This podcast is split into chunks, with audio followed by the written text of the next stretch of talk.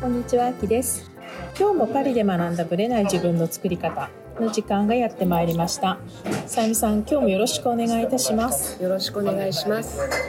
ちょっとね、久しぶりにファッションネタやりたいんですけれどもそうそうやり、たい。ねうん最近、はい、まあ語りたい。語りたい。ちょっと語りたいことを教えてください。なんかさゆみさんのから見て。あのね、最近パーソナルカラー診断もやることが何件かあって、はい。で骨格診断もうん。何件かあったんですね。はい。で、あとは聞かれていない一人骨格診断。あ、え、自分で観察してってこと？勝手に観察して、勝手に自分でこう診断して思ったことみたいなのがね結構あるんですよ。それで思ったのがね、うん。あるフランスに住んでる方で、はい。お着物をね、うんよく着られる方がいらっしゃるんですよ。でその方は骨格ストレートうん。で骨格ストレートさんっていうのは体に胴体とか厚みがあるんです。こうい。わゆる丸,、丸太みたいな、うんこう体が丸いんですよ。立体的に丸い、立体的な感じね。肋骨であばら骨が丸い感ああ、なるほど。じでそのままストンって下がっててアンダーバストからうん。腰骨うん。までの距離がとっても短い、短いんですね。うん。アンダーバストあの、うん。あばら骨のね、うん。あるあたりですね。お胸の一番下からウエストの一番細い部分うん。っていうのがものすごく短いんですよ。うん。だからウエストがくびれないうん。くびれが見えない人ですよね。そこの部分が短いので寸胴な人が多いんですなるほど。よだからちょっと丸太みたいな感じって言ったんですけれども、そういう人がストレートに多いんです、はい。うん。私もそうなんです、うん。でなんかほっとくと本当にウエストがない人。になっちゃうんですね。そうなんです。うんはい。で反対にウェーブさんは、アンダーバストからうんウエストまでの距離が比較的長い、長い。そう長いんですだからこう全体的に見ると、うん。うん。ちょっと胴が長めああ、なるほど。腰骨の位置が下の方にあるのでちょっと胴が長めそして体の厚みがうんとっても薄い、丸太じゃないわけね。そうなんです、うんその丸太を押しつぶして、うん。ぺったんこにした感じ。こう押しつぶ足で押しつぶして平ぺったくした感じ、ちょっと平目みたいな感じ、うん。なんですよ。あばら骨の形が全然違うんですよ細い、なんかこう、楕円よの横に横に横に長い感じの。うん。だから、えっと、ウェーブの方とストレートの方、前から見てストレートの方ってうん。結構痩せてるように正面から見ると痩せてるように見えるんですよ、でも横から見るとウェーブさんとストレートさんの違いって体の厚み厚みが違うんだ。そうだからすごく、うん。えー、と横から見るとウェーブさんはとても細く見えます、うん。だけど横から見るとうん。ストレートさんは結構厚みがあるので、うん。ちょっと太ってるのかなみたいな感じうん。に見えるんですよ。でナチュラルさんうん。はそういうのがないんですね、でその厚みが取れてもる厚みも、うんそのぺったんことかっていうのもあんまりない。ううんん。なんですけど骨がすごくしっかりしてるので骨組みが大きいんですよ、はい。なので太ってなければいいんですけど、うん太ったらものすごく大きく感じる、全体的に大きくなる人よね。大きくなっちゃうんですようんだからそれぞれの体型で本当にこう全く違ううん。ので、うん。うん私が思うにはパーソナルカラーがはい。顔周りうにん。似合わない色を持ってこない限りは、うん。いかようにでもいろんな色を使っていいと思うんですよ色の冒険はねあの顔から離れたところでどんどん楽しむべきはい。なんですけど骨格はやっぱり無視できないんですよ骨だからね、確かに。もう生まれ持ったものなので、それをこういかに生かして、うん。それをポジティブな方向にうまく見せるっていうのがやっぱりねとても大事だなといろんな方の体型を見つつお着物着て、うん。丸太のようなストレートの方を見るな、見るとちょっと悲しくなったりとなか、るほどね。ねやっぱりお着物系は、うん。ウェーブさんの方が似合うかうな、ん。厚みがない。薄いんで、うん。だって逆にねお着物入れるあの着る時に帯に厚みをちょっと入れるようにこうタオルとか入れたりするぐらいなんで、まあ、ただでさえ熱熱くなるってことですそうよねなんですよ。うん。だからストレートの人が着物を着るとうん。本当に熱くなって、うん。いいんだか悪いんだかわからないですけどね。そんなに美しく見えないんじゃないかなうんとなるほどね。思いました。逆にドレスとかの方が厚みをね立体感を必要とするお洋服の方が似合うのかなっていう、感じもします。例えばじゃあウェーブさんの人のその厚みがない人が気をつけた方がいいポイントってどういうことですか、あのウェーブさんってうん。上半身はものすごく細いんですよね、はい、でぴったりしたものとかとても似合うんですけど、うん。下半身までぴったりすると、うん。結構下半身がボリュームがある人が多いんですよ。なるほど、うん。でお尻とかうん。太ももにお肉がつく方がとっても多いので全身ピタピタのものを着ると、うん。こうそのなんていうんですか下半身の重さがうん。目立ってしまってうんで下半身にこう重い靴を履いたりとか、うん。ドタ靴スニーカーとか、はいはい。なんかね重い靴を履くととってもバランスが悪くなるので、えっと、靴は軽めのこうバレーシューズっぽいものとか、パンプスとか、うんうん。そういった軽めのものにした方がウェーブさんはバランスが取れると思います。あーだからこうウェーブさん系ってイメージ的にちょっとエレガンス系な格好の方になっちゃうんだ。そう,、いうことオードリかー・ヘップバーンとかねね。ああいう感じのだからごついスニーカーとかブーツとかそういいうイメージじゃないってことよね。ごついスニーカーが似合うのはやっぱりナチュラルさん、うん。あのなんていうバランスが取れてるので、うん。あのそのあたりのね着こなしがとても上手にできる体型なんですよ、ナチュラル。なんかやっぱりねそのもちろんプロの意見を聞くっていうのも大事なんですけど、まあ、それは置いといてもう自分の体型をやっぱちゃんと観察してないと、もう絶対に色は後でもいい。うん。体型がやっぱり命ですよ、ね。えなんかただ流行ってるから着るとかってその流行りが自分の骨格を生かしてなかったり、まあうん。綺麗に見えないってことですよね、要は。そこがね、例えばストレートさんってうん。すごく肩も厚みがある人が多いんですよね、怒り肩とかじゃなくても、が厚みがある。肩に厚みがある人が多いので、そういう人がなんて言うんだろう肩のパフスリーブとか、うん、ボリュームのあるものを着るとガンダムみたいな。ね 本当本当そんな感じに見えるんですよ、そこはすごい気をつけた方がよくってやっぱりあのい色よりも形、うん。ですね。そうそこに一番気をつけた方がやっぱり流行りだからとかっていうので、まあ、ああいうボリュームのあるねブラウスとか着ると、まあ本当に見方によってはやばくなることはいっぱいありますよね。うん。で私もねお友達にプレゼントされたワンピースがあるんですよ、うん、でよかったら着てねって言われてこういただいた GU の、なんか着やすそうなワンピをい。ただいたんですけど、うん、パフスリーブだと着てみたらもろガンダムあそう。ガンダムとてもじゃないけど着れない。着心地はいいんですけど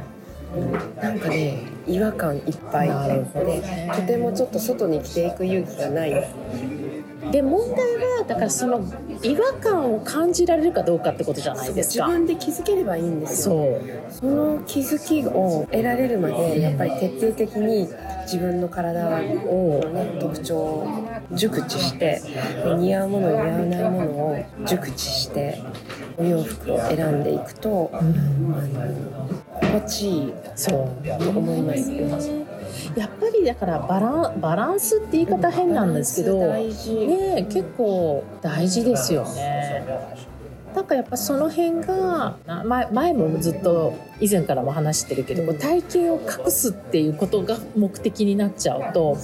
かえってバランスが悪くて綺麗に見えないパターンとか多いじゃないですダか。ボダボを着れば美しく見えるか隠す隠してても美しいかっていうのは全然違うし、ね、うん、オーバーサイズが流行ってるからといってね。みんながみんダなボっとしたカーゴパンツが流行ってるからって言って、ね、誰でも似合うわけじゃないしやっぱり似合う似合わないを自分で納得しながらお洋服選びをする方が、ね、いいと思いますお金の無駄遣いにもならないし。あとはやっぱりなんか最近、まあ、自分のことしか私も持ってなかったから気づいてなかったんですけど、うん同じ洋服で同じ多分例えば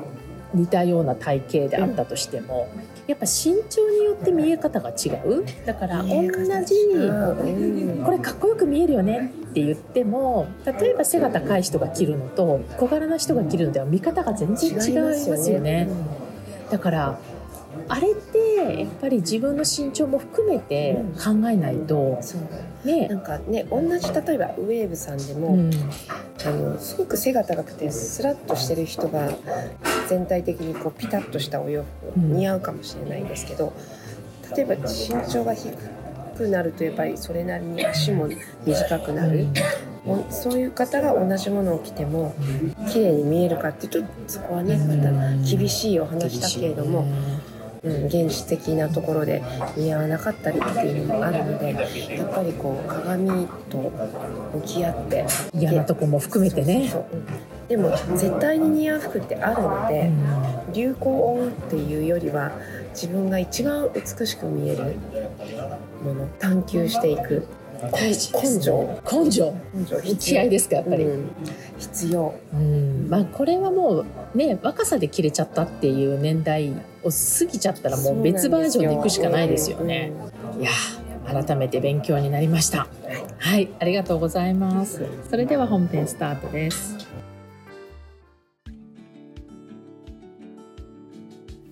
はい、本編です。今ですね、実はちょっとバカンス中でね、イギリスに来てるんですよ。で、そのイギリスについてのお話はね、また次回のね、オープニングなどでお話ししたいと思います。やっぱりね、久しぶりに、まあ私自身は1年ちょっと、もう20年以上前になるんですけども、イギリスに住んでいたことがあって、まあその時は学生だったのでね、また全然違うんですけども、感覚が。4年前に、まあ、久しぶりにちょっとロンドンに来たんですよね。で、それ以来、まあコロナがあったのでね、全然来ることがなかったんですけど、今回久しぶりに、まあ2週間半ぐらいイギリスに滞在して、やっぱりフランスに住んでいると気づかないことにたくさん気づかされました。まあ、それについてのお話はね、改めて話したいと思います。で、今日はですね、こういうご質問をいただきました。まあ、願望についてなんですけども、叶えたい願望が強ければ強いほど、まあ、執着してしまうと。で、そうすると、まあ、思いが強くなってしまって、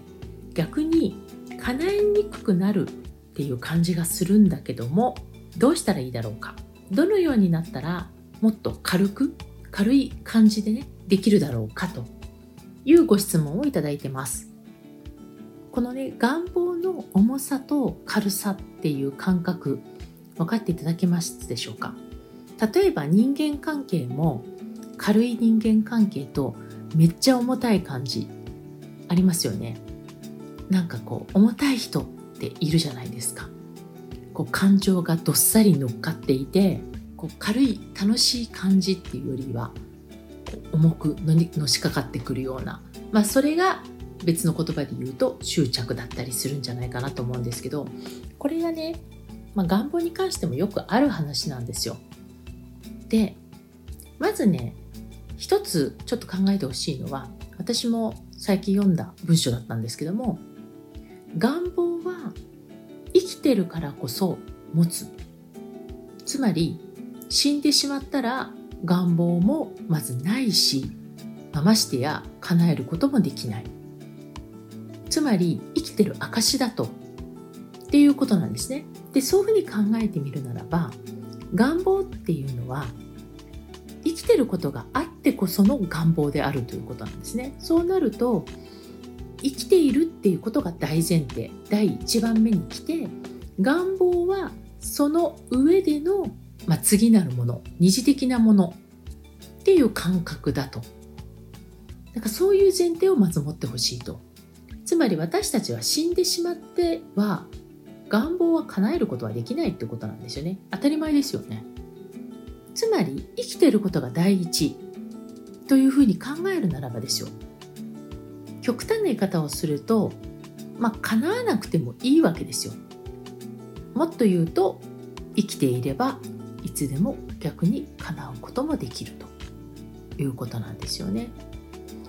でそういうふうに捉えると願望って重たいものから若干軽くなってくるのかなと。つまり生きてる前提だからこそ正直ね来ているんであれば叶っても叶わなくてもいいっていうことなんですよ。ちょっと哲学的で矛盾したように聞こえるかもしれないんですけども軽くするって結局そういうことだと思います、まあ、願望は叶うんだという前提で立つならば叶わなくても叶ってもどっちでも構わない。なぜなら生きているから。でそこに叶えなくちゃいけないとか叶わないといけないっていうことになるから重くなってくるんじゃないかなと思うんですよね。軽さっていうのはまあ一見矛盾してるように見えますけども叶っても叶わなくてもどっちでもいい。っていう感覚のものじゃないかなと思います。で執着があるのはまあ、生きてるからこそではあるんですけども叶えなくちゃいけないとか叶うにふさわしいとか、ま、叶えないと生きていけないとかなんかそういうそうじゃなきゃいけないっていうワードが入ってくると重くなるんじゃないかなと思います。で私自身は願いを叶えるためにどうしたらいいかみたいことをずっと話してきてるんですけどまあはっきり言えば叶っても叶わなくても自分であるっていうことが大事じゃないかなと思ってます。なので、まあ、それがさっき言ったような生きてる前提だからこそっていうことなんですけども極端な言い方をすれば叶っても叶わなくてもいいでもそれの前提で叶えていくんだとで叶わなかったら死んじゃうとか叶えないといけないっていうこのなんか余計なものが、まあ、不純物としてなっていくっていうことはあるんじゃないかなと思います。まあ、これはねもう私たちがねやっぱり